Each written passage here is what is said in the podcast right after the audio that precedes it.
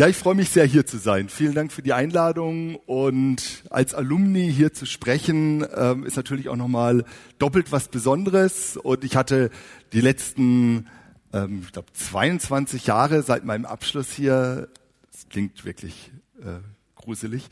22 Jahre seit meinem Abschluss, wo ich hier stand, immer wieder Kontakte gehabt. Ähm, Horst hat das schon gesagt, auch über die GBFE und NISA-Schiene ähm, und bin immer wieder hier und ähm, bin fasziniert darüber, wie sich auch nicht nur einzelne Personen entwickeln, sondern auch so ein ganzes Werk sich entwickelt. Nicht nur baulich, heute Mittag gibt es eine Führung, äh, jetzt wird das Jugendhaus noch äh, erneuert, also ist immer was in Bewegung.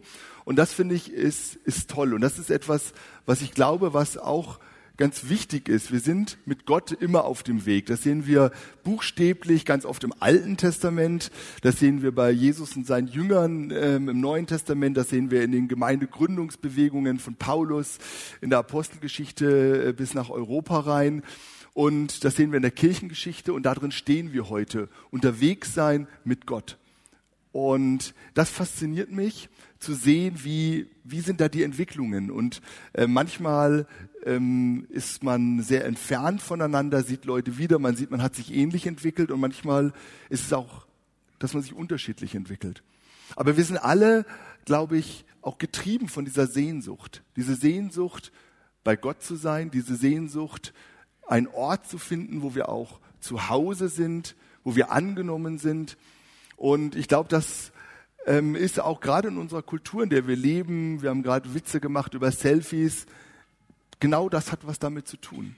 Wer mag mich? Wer nimmt mich an? Wie viele Likes bekomme ich? Ja, da geht man immer so drüber weg und macht sich ein bisschen drüber lustig, aber das ist tatsächlich auch eine ganz wichtige Frage. Das hat was mit unserem Leben zu tun. Ähm, und natürlich kann man dann sagen, das alles wegwischen und sagen, na ja, wir haben ja alles Gottes großes Like in unserem Leben und ist nicht alles gut. Nee, glaube ich nicht.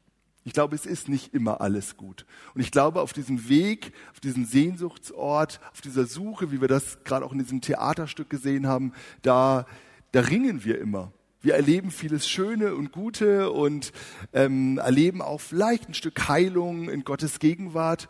Aber wir leben auch immer wieder, oder ich zumindest, eine Zerrissenheit, weil ich mit beiden Beinen fest in dieser Erde verwurzelt sind. Und äh, wenn ich was gelernt habe bei Horst Afflerbach im Dogmatikunterricht, dann ist es Leben in der eschatologischen Spannung zwischen jetzt und noch nicht. Ich sehe schon, einige können sich auch erinnern. Also, ähm, und, und da bin ich total dankbar, weil diese Spannung, die zeigt sich in meinem Leben. Auf der einen Seite, ja, ich lebe im Jetzt und ich mache Fehler und ich bin Sünder und auf der anderen Seite, jawohl, auch mir gilt die Gnade und die Auferstehungskraft Christi und die zieht mich, wie gesagt, nach oben. Aber ich bin unten sozusagen und diese gefangen noch in dieser Welt, in dieser Sünde. Und in dieser Spannung lebe ich. Lebe ich in meiner Familie, lebe ich in aller Gebrochenheit und auch wieder in all dem, was, was da geschieht an Gottesmomenten, an Gutem. Und genau in diesem Weg, in dieser Spannung, da befinden wir uns. Und heute möchte ich zwei Spannungspole ein bisschen aufzeigen. Einmal diese gesellschaftlichen großen Veränderungen, in denen wir gerade ähm, drinstehen und möchte so ein paar Punkte überhaupt nicht, vieles ist ja auch bekannt und vieles werden wir vielleicht erst in 20, 30 Jahren verstehen, aber so ein paar Punkte da kurz anleuchten und dann möchte ich in dem längeren Punkt nochmal zeigen, was bedeutet das denn für unseren Glauben und für die Gemeinde. Wie können wir denn zu einem Sehnsuchtsort werden und ähm, was denkt denn Gott über unsere Sehnsucht und über unsere Sehnsuchtsorte? Und wenn, bevor ich da anfange, möchte ich ganz kurz ähm, innehalten und nochmal sagen, bevor wir überlegen über Sehnsucht, da, hat das manchmal so eine Dynamik, dass wir auch ganz unzufrieden sind über das, was wir haben. Und ich glaube, dass diese Grunddynamik, und ich kann hier nicht für jeden Einzelnen im Raum sprechen und über jede Biografie, aber so grundsätzlich geht's uns richtig gut. Auch als einzelne Christen, als Gemeinschaften, als Gemeinden. Und mir ist es sehr wichtig, dass unser Nachdenken auch auf etwas fußt, was wir erlebt haben, auch wo Gott schon gehandelt hat. Ähm, und dass wir in Freiheit leben, dass wir einen ganz großen materiellen Reichtum haben, auch wenn wir das manchmal selbst nicht so wahrnehmen, dass wir sehen, dass wir eine geistliche Geschichte haben, auf der wir stehen, dass wir sehen, dass es unglaublich viele christliche Netzwerke gibt, ähm, dass es eine staatliche Absicherung gibt und dass es viele Menschen gibt, mit denen wir verbunden sind und die ganz unterschiedlich sind in Charakter, in Persönlichkeit und auch in ihren Gaben. Und ich glaube, dass wir manchmal zu wenig danken. Und mir hat das ähm, in meiner Zeit, ich bin jedes Jahr in Südafrika und äh, dort wird mir das immer wieder deutlich, ähm, dass das wichtig ist. Und dass wir Deutschen, gerade wir als Christinnen und Christen, das manchmal vergessen. Nach zwei Glas Wein hat mir mal ein Kollege unten ähm, abends gesagt, lieber Tobias, weißt du eigentlich, wie wir euch Deutschen nennen? Dann sage ich, keine Ahnung. Und er sagt er, Jammerlappen. Weil ihr immer was zu jammern habt. Und ich glaube, das ist natürlich ein bisschen übertrieben, aber es ist auch ein bisschen was dran. Und ich wünsche mir, dass wir ähm, natürlich Dinge, die nicht gut laufen, benennen, aber dass wir auch dankbar sind für das, was wir schon erlebt haben und in was wir auch gerade da drin sind. Wenn wir in die Kirchengeschichte schauen, dann sehen wir immer, dass Zeiten der gesellschaftlichen Umbrüche auch immer Zeiten von geistlichen Aufbrüchen sind. Und da gibt es ähm, ganz viele Untersuchungen zu und äh, vielleicht am bekanntesten sind die sogenannten Paradigmenwechsel, wo wir in der Geschichte sehen, dass tatsächlich sich alles verändert im Leben. Also was, wie man arbeitet, wie man Familie sieht, wie Kirche ist, wie man überhaupt denkt. Man spricht da vom ganzen Weltbild, das sich verändert. Und ähm, da zum Beispiel durch die Industrialisierung ähm, hat sich die ganze Kirchenlandschaft verändert, die Diakonie ist erwachsen, die Familie, ähm, alles hat sich verändert. Und sowas gibt's immer wieder und ähm, das ist sehr, sehr spannend.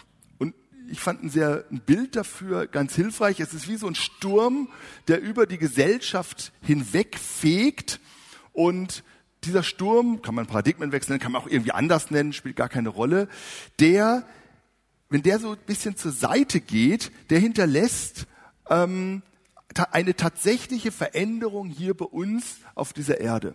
Nämlich diese Flüsse des Lebens ähm, und der Probleme, der Spannungen, der Fragen, die wir haben, ähm, die sind plötzlich nicht mehr da, wo sie wirklich waren.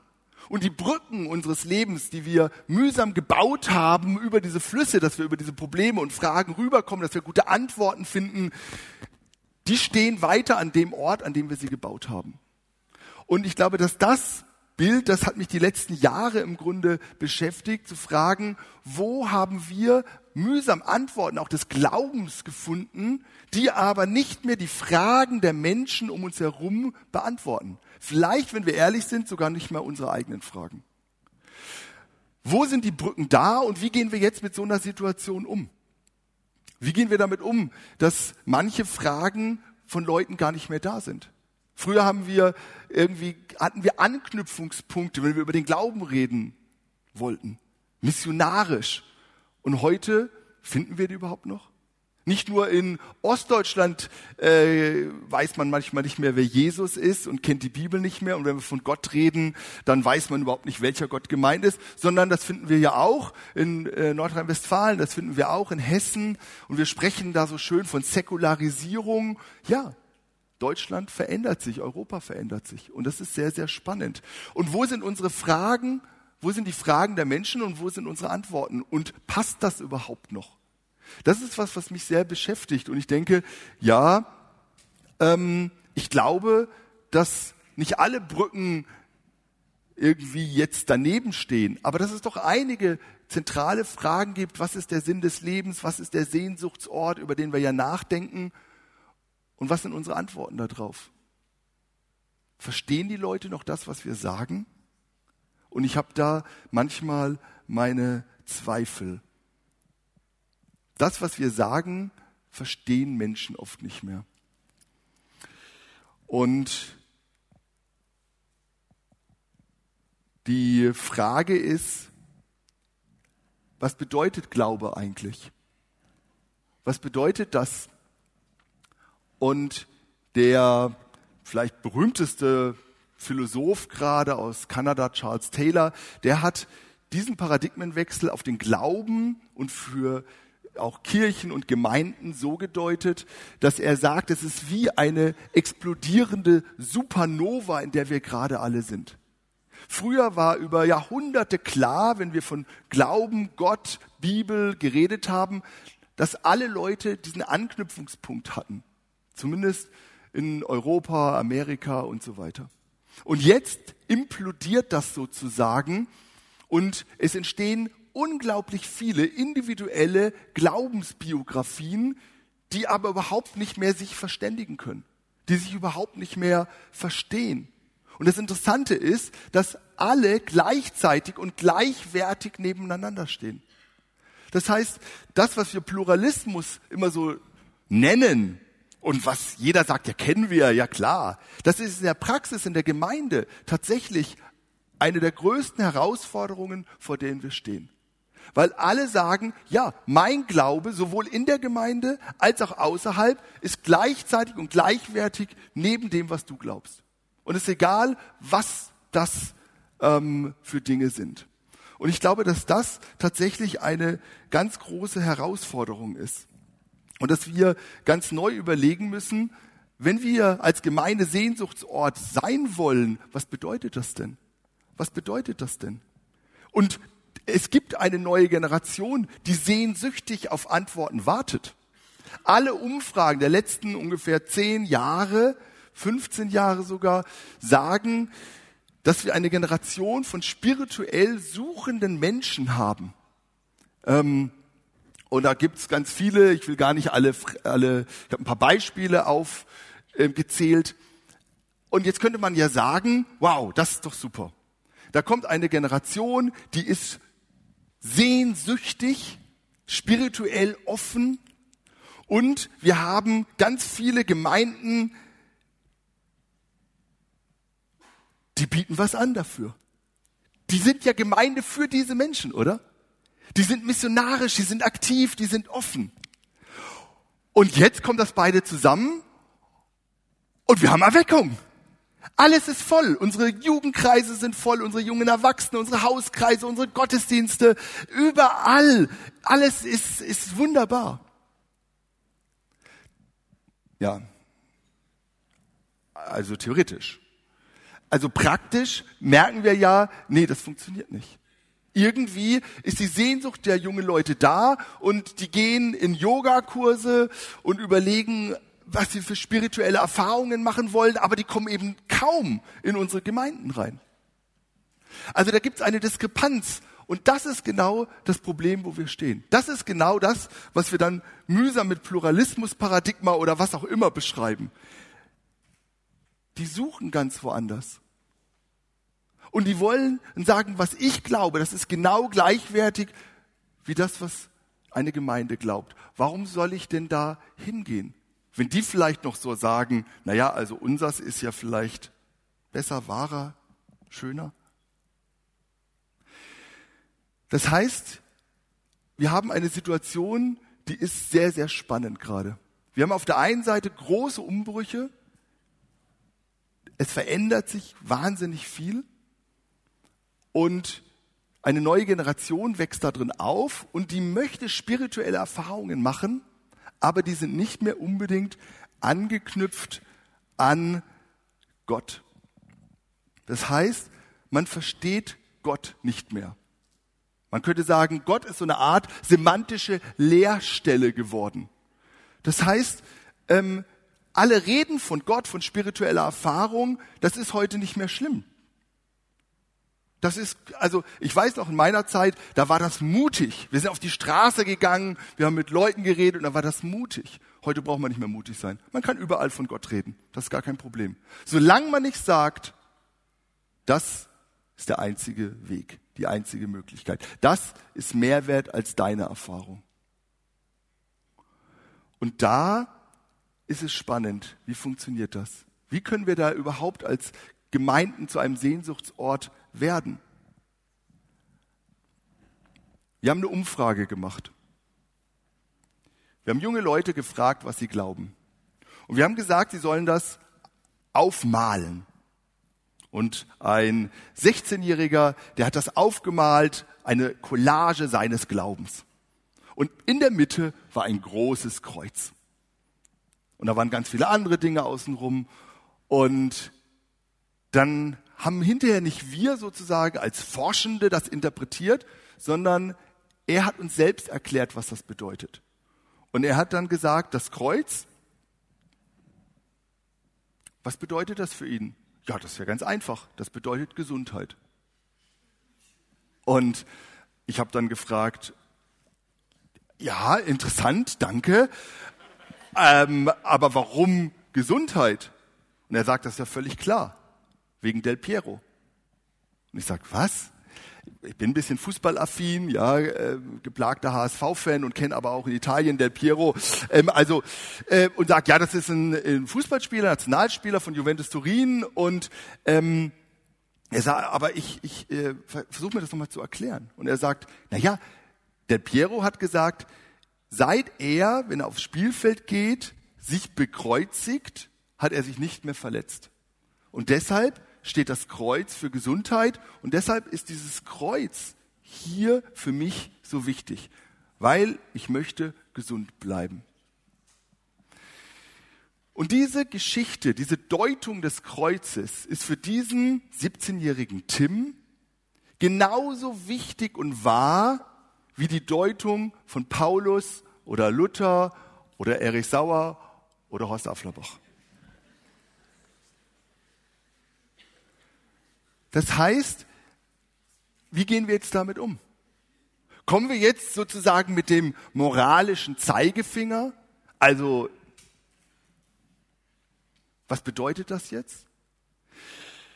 Für ihn ist seine Erfahrung das Wichtigste. Für ihn ist seine Erfahrung die Wahrheit. Und ich glaube, dass das tatsächlich etwas ist, wo wir neu lernen müssen, wie gehen wir damit um. Wir verstehen einander nicht mehr. Und das, was, ähm, sag ich mal, sehr einfach ich groß geworden bin, auf der einen Seite ist Gott, auf der anderen Seite bin ich, und dazwischen ist der tiefe, große Graben der Sünde und dann kommt Jesus und alles ist gut. Ich glaube, dass heute in der Zeit, in der wir leben, das nochmal weitergeht. Nämlich es gibt einen zweiten Graben, der viel vorher ist. Einen kulturellen Graben, eine unterschiedliche Sprache, Milieu, Bildung, wo Leute aus ihrer Biografie dieselben Worte komplett anders füllen als es von einer gewissen christlichen Tradition über viele Jahrhunderte war. Und dass diese Deutung aber eben genau gleich viel wert ist und dass sie überhaupt nicht verstehen, dass sie dafür zum Beispiel kritisiert werden. Das heißt, jetzt kommen sie mit dieser Sehnsucht, mit dieser Erfahrung und wollen davon mehr. Und sie kommen vielleicht in unsere Gemeinden. Wie gehen wir damit um? Das ist eine Frage, die mich umtreibt. Das ist eine Frage, die mich bewegt. Wie kommen wir da ins Gespräch? Das heißt, wir haben heute ein, eine Generation von Glaubenden, die ganz anders geprägt sind. Nochmal ein Zitat aus einer Studie, die wir gemacht haben. Ich bin gerne evangelisch, dass eine Konfession der Freiheit ist, in der sich Yin und Yang das Gleichgewicht halten.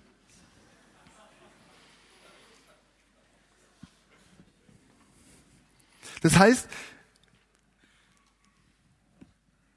viele spirituell Suchende sind eher so eine Art religiöse Touristen. Sie tauchen kurz und sporadisch in religiöse oder quasi religiöse Kontexte ab und nehmen Angebote mit, die ihnen helfen in ihrer Lebensbewältigung und die ihnen da am nützlichsten erscheinen. Und ich glaube, da kommt zum ersten Mal so eine Frage auf, ist unsere Gemeinde nützlich für junge Leute aus ihrer Sicht? Was bedeutet das?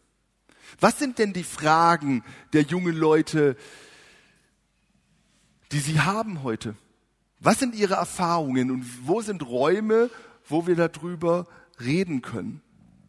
Und ich glaube, da wird wieder deutlich, dass dieser, diese Frage mit Glauben, Gemeinde, Anknüpfungspunkte. Das ist ja nur ein einzelner Punkt in diesem großen Veränderungsprozess, in dem wir gerade drin sind. Ich möchte ganz kurz nur einen, einen zweiten äh, kurz nennen.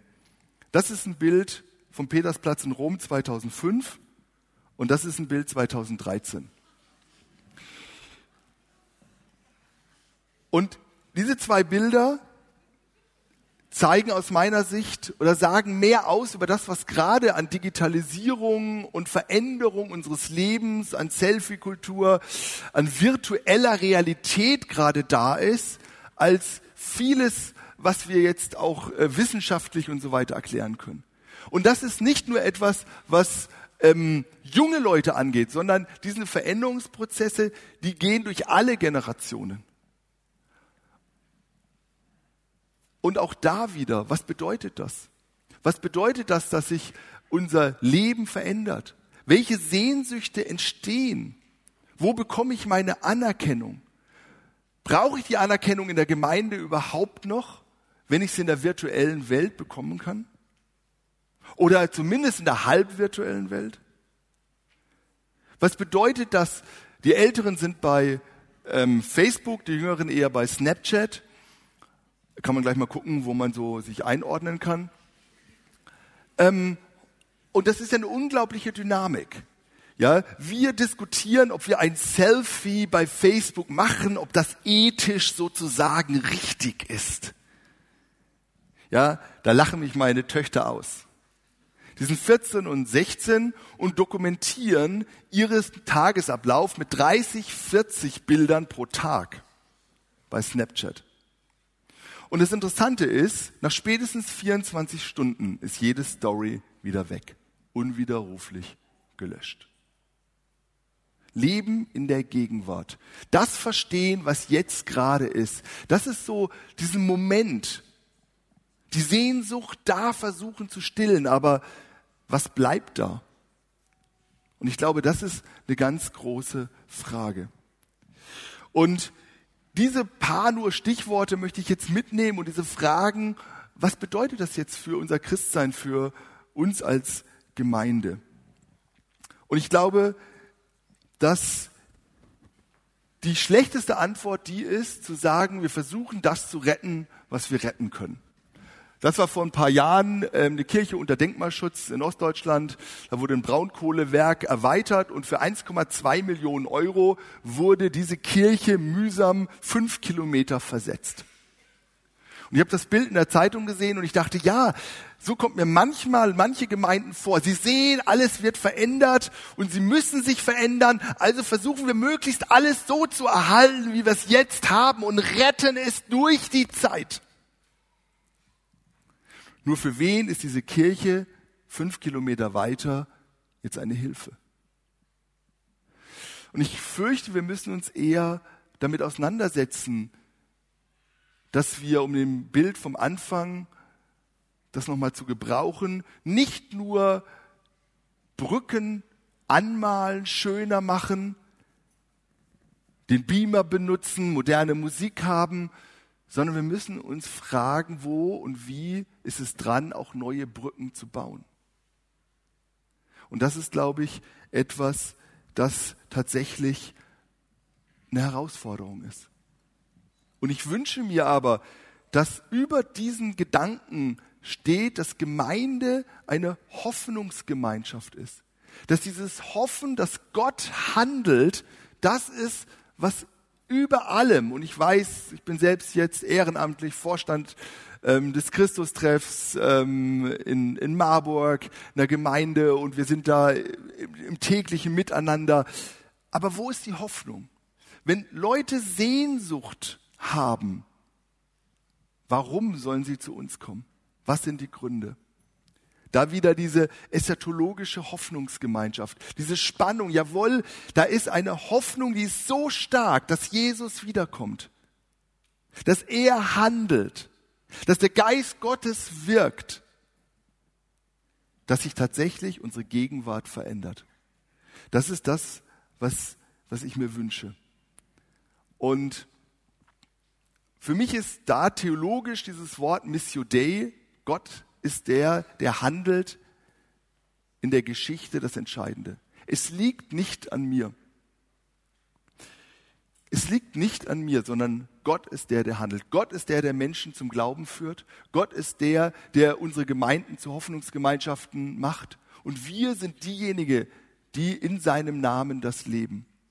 Und ich finde, das ist ein ganz wichtiger Punkt.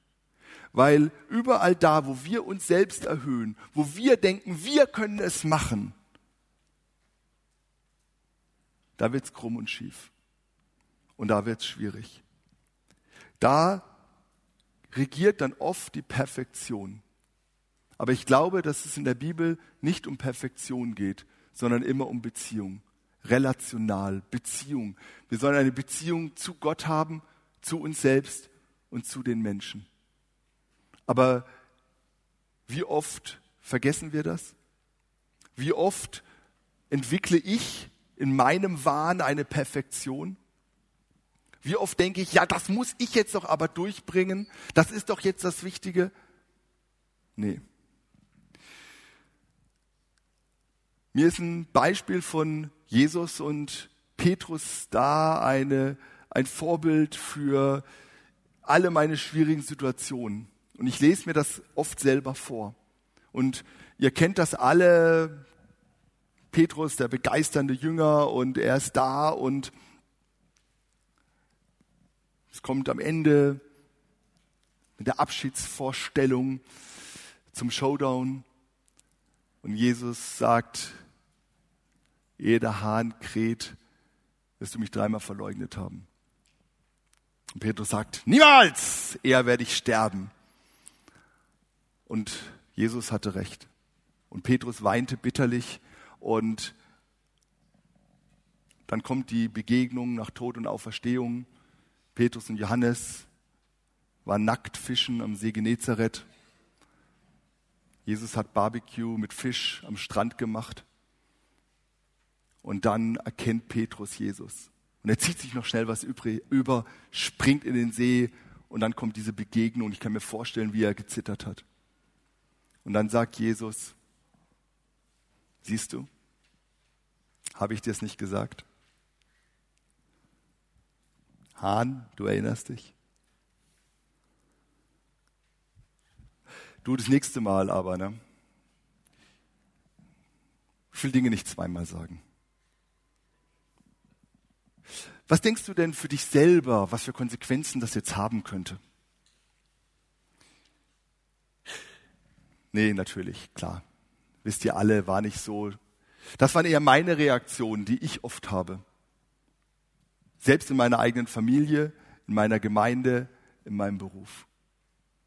Jesus bleibt ganz auf der Beziehungsebene.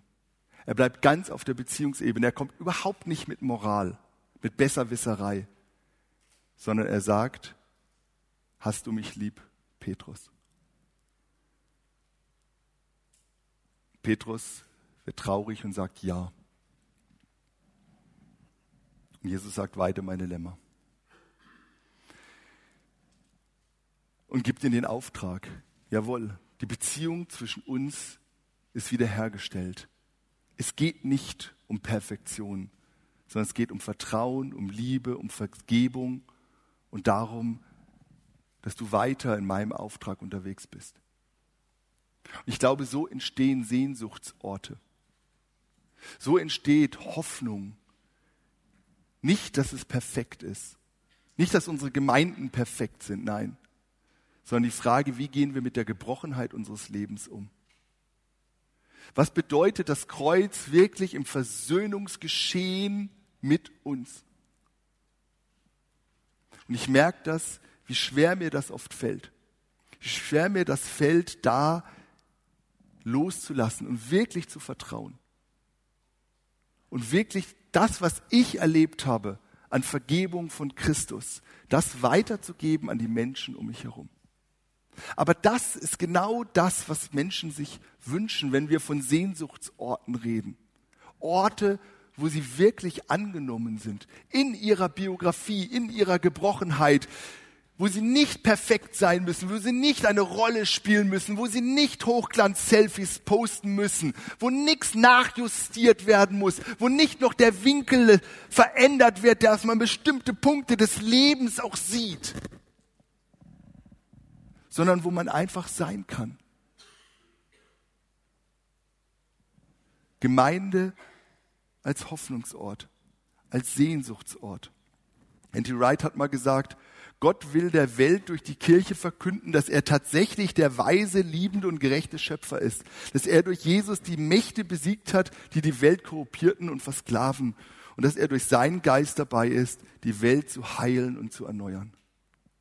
Nicht, dass sie schon geheilt und erneuert ist, sondern wir sind in diesem Prozess, wir sind auf diesem Weg. Und ich glaube, genau diese Wahrheit macht frei. Nicht Ansprüche zu proklamieren an andere, die wir selbst moralisch entweder nur mit Mühe oder vielleicht gar nicht halten und leben können. Und Gott, Gottes Geschichte ist immer da. Und ich könnte jetzt eine kurze Vorlesung nochmal halten zum Thema durch die Bibel, wie Gott wirkt. Und die meisten wissen das natürlich und ist mir auch klar. Aber Gott hat immer mit den Menschen gehandelt, die am Rand waren, die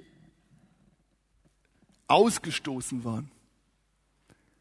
Sein, es war nicht ein Triumphalismus Gottes durch die Geschichte, sondern Jesus hat sich immer mit denen getroffen, die Außenseiter waren, aber die sich hingegeben haben. Dein Vertrauen hat dich geheilt, hat dich gerettet. Und ich wünsche mir das, dass dass diese Kraft wieder von unseren Gemeinden ausgeht, dass wir das wieder erleben, dass wir nicht die Gemeinden der Besserwisser sind, sondern dass wir die Gemeinden, Gemeinde der Hoffnungsträger sind, für die, die vielleicht manchmal keine Hoffnung mehr haben. Weil diese Hoffnung verändert uns. Eine Hoffnung, die unsere Gegenwart nicht tiefgreifend verändert, ist nicht wirklich aus der Zukunft bei uns angekommen. Denn da, wo Hoffnung einkehrt, da verwandelt sich die Gegenwart. Das hat Hans-Joachim Eckstein gesagt und ich wünschte, ich hätte es gesagt. Weil es so wunderschön ist und ich glaube, zutiefst biblisch war. Nicht wir können uns verändern. Nicht eine gute Anbetung an sich, die Musik. Nicht eine gute Predigt, sondern nur der Geist Gottes. Und wo geben wir dem Raum? Wo geben wir dem Raum, dass wir diese Veränderung für uns und für andere erfahren? Und dabei ist uns manchmal, oder vielleicht geht es nur mir so, diese Kraft, die das hat, gar nicht mehr bewusst. Ich zitiere Paulus, Galater 3. Hier gibt es keinen Unterschied mehr zwischen Juden und Griechen, zwischen Sklaven und freien Menschen, zwischen Mann und Frau, denn durch eure Verbindung mit Jesus Christus seid ihr alle zusammen ein neuer Mensch geworden. Hier steckt alles drin, was die großen Fragen und Ärgernisse und Kämpfe von uns Menschen sind. Da ist Rasmus, Rassismus drin, da ist der ganze Frage des Kapitalismus drin, von Armut, da ist die ganze Frage von Mann und Frau und Gleichstellung und Feminismus und was alles so diskutiert wird. All das spielt in Christus keine Rolle mehr. All unsere Gemeinden können sozusagen ein Hoffnungsort sein, wo das nicht perfekt und gelöst ist, aber wo wir einander neu sehen. Wo wir einander neu sehen, wo wir gleichwertig uns begegnen. Wo wir uns nicht mehr bekämpfen müssen, wo wir nicht mehr die Ellenbogen rausfahren müssen, wo wir nicht mehr aufzeigen müssen, ja, wir sind doch die Besseren, die Reicheren, die Schöneren, die Männlicheren oder die Weiblicheren, sondern wo wir sagen, nein, in dieser Versöhnungstat Christi am Kreuz kommen wir tatsächlich alle zusammen. Und jeder kann mit seiner Gebrochenheit dazukommen. Jeder kann mit seiner Sehnsucht, die vielleicht so tief im Herzen drin sitzt, endlich anerkannt zu werden. Endlich einen Ort zu finden, wo ich so sein darf, wie ich bin. Mit all dieser Gebrochenheit, mit dieser Sehnsucht dürfen Leute zu uns kommen.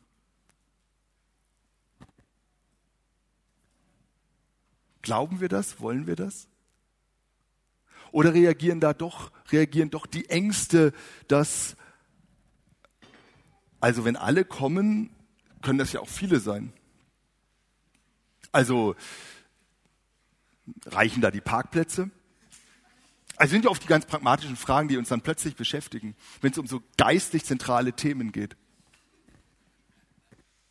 Man könnte natürlich auch ein bisschen fragen, ähm, verändern sich dann unsere Gottesdienste? Ich habe eine Gemeinde begleitet, die gesagt hat, wir wollen neu die Gegend, das Gemeinwesen, wie man das schon sagt, den Sozialraum neu entdecken. Und die haben sich auf den Weg gemacht, haben einen zweijährigen Prozess gemacht und haben gesagt, wir laden die Leute ein. Und sie haben gefragt, was sie sich wünschen und die haben gesagt, da sind ganz viele Familien mit Kindern und die haben gesagt, ja, wir wünschen uns einen Winterspielplatz. Also hat die Gemeinde äh, drei Tage die Woche den Gottesdienstraum leergeräumt, hat Sachen gekauft und einen Winterspielplatz gemacht. Und es kam jeden Tag 80 bis 120 Eltern mit ihren Kindern aus unterschiedlichsten Nationen und es war sehr bunt und es war toll und die Leute haben sich da wohlgefühlt. Und dann ist was ganz Furchtbares passiert. Die haben sich so wohlgefühlt, dass die in den Gottesdienst gekommen sind. Und sind wir mal ganz ehrlich, das wollen wir nicht. Wir wollen, dass die Leute sich bekehren und dann so werden wie wir und dann genau das alles verstehen, so reden wie wir und so kleiden wie wir, dieselben Lieder mögen wie wir, dieselbe Entwicklung machen wie wir und dann sich ganz still hinten in unser Gottesdienst reinsetzen.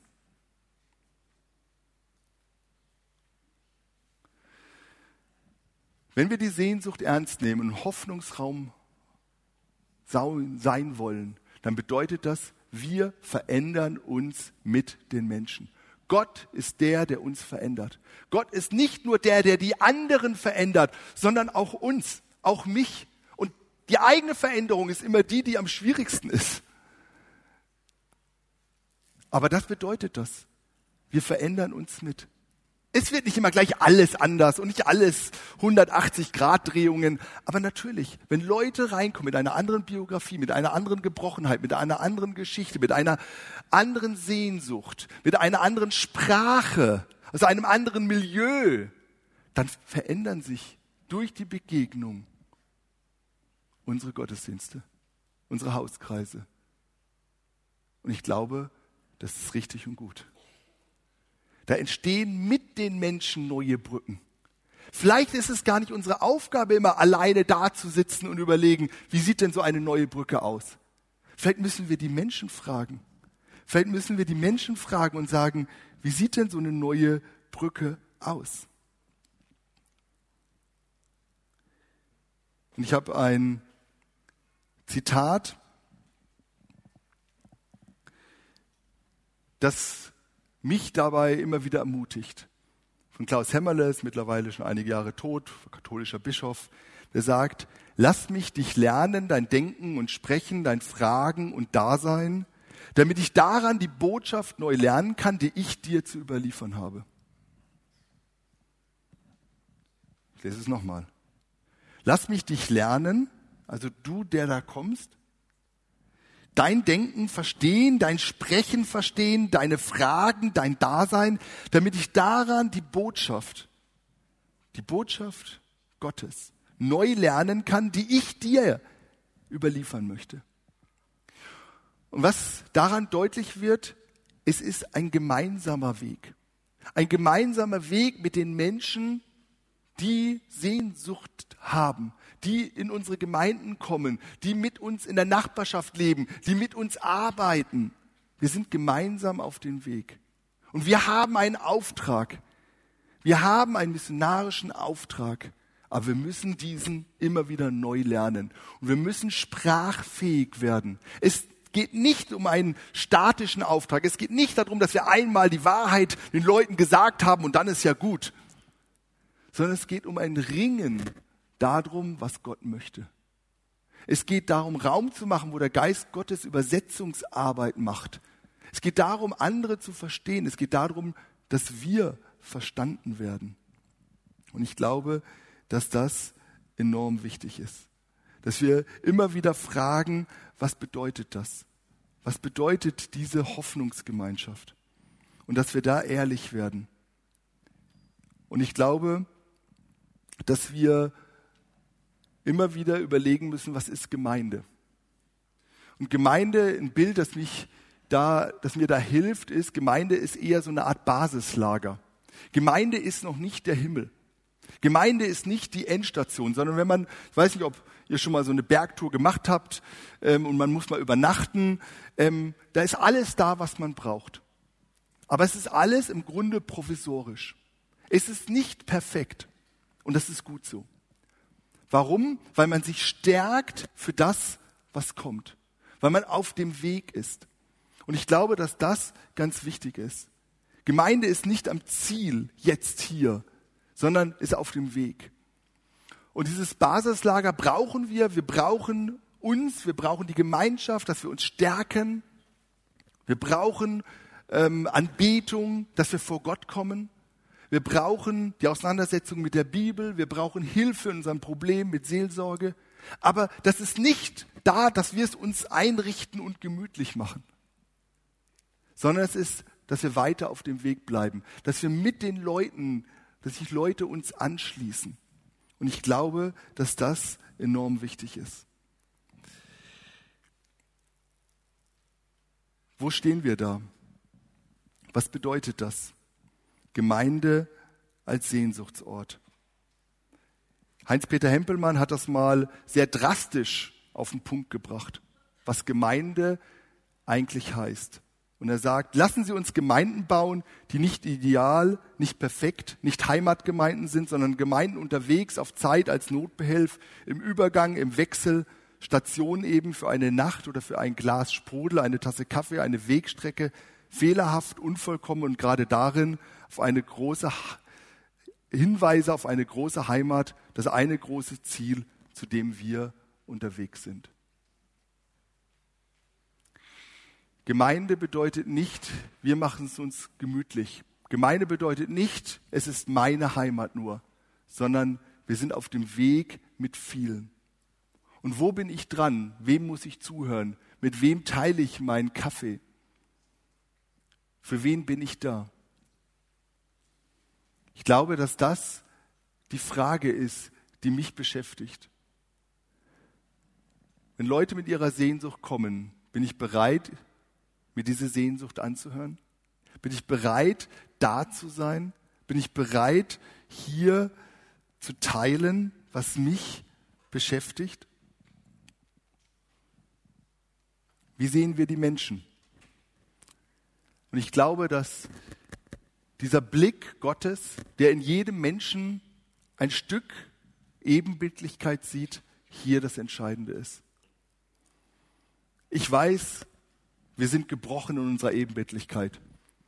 Und ich sehe das jeden Tag körperlich, wenn ich in den Spiegel gucke und ich merke das im Alter werden. Ja, das ist gut, das erinnert mich daran. Und wenn ich das vergesse, sind meine Kinder in der Pubertät da, die mich daran erinnern, dass mein Leben voller Fehler ist. Und trotzdem bleibe ich ein von Gott geliebter und gewollter Mensch. Und ich glaube, dass das mir ganz viel Halt und Verständnis gibt, dass das die Grundlage ist für meine Hoffnung. Wo, seh, wo teilen wir diese Hoffnung? Wo teilen wir diesen Blick mit den Menschen um uns herum?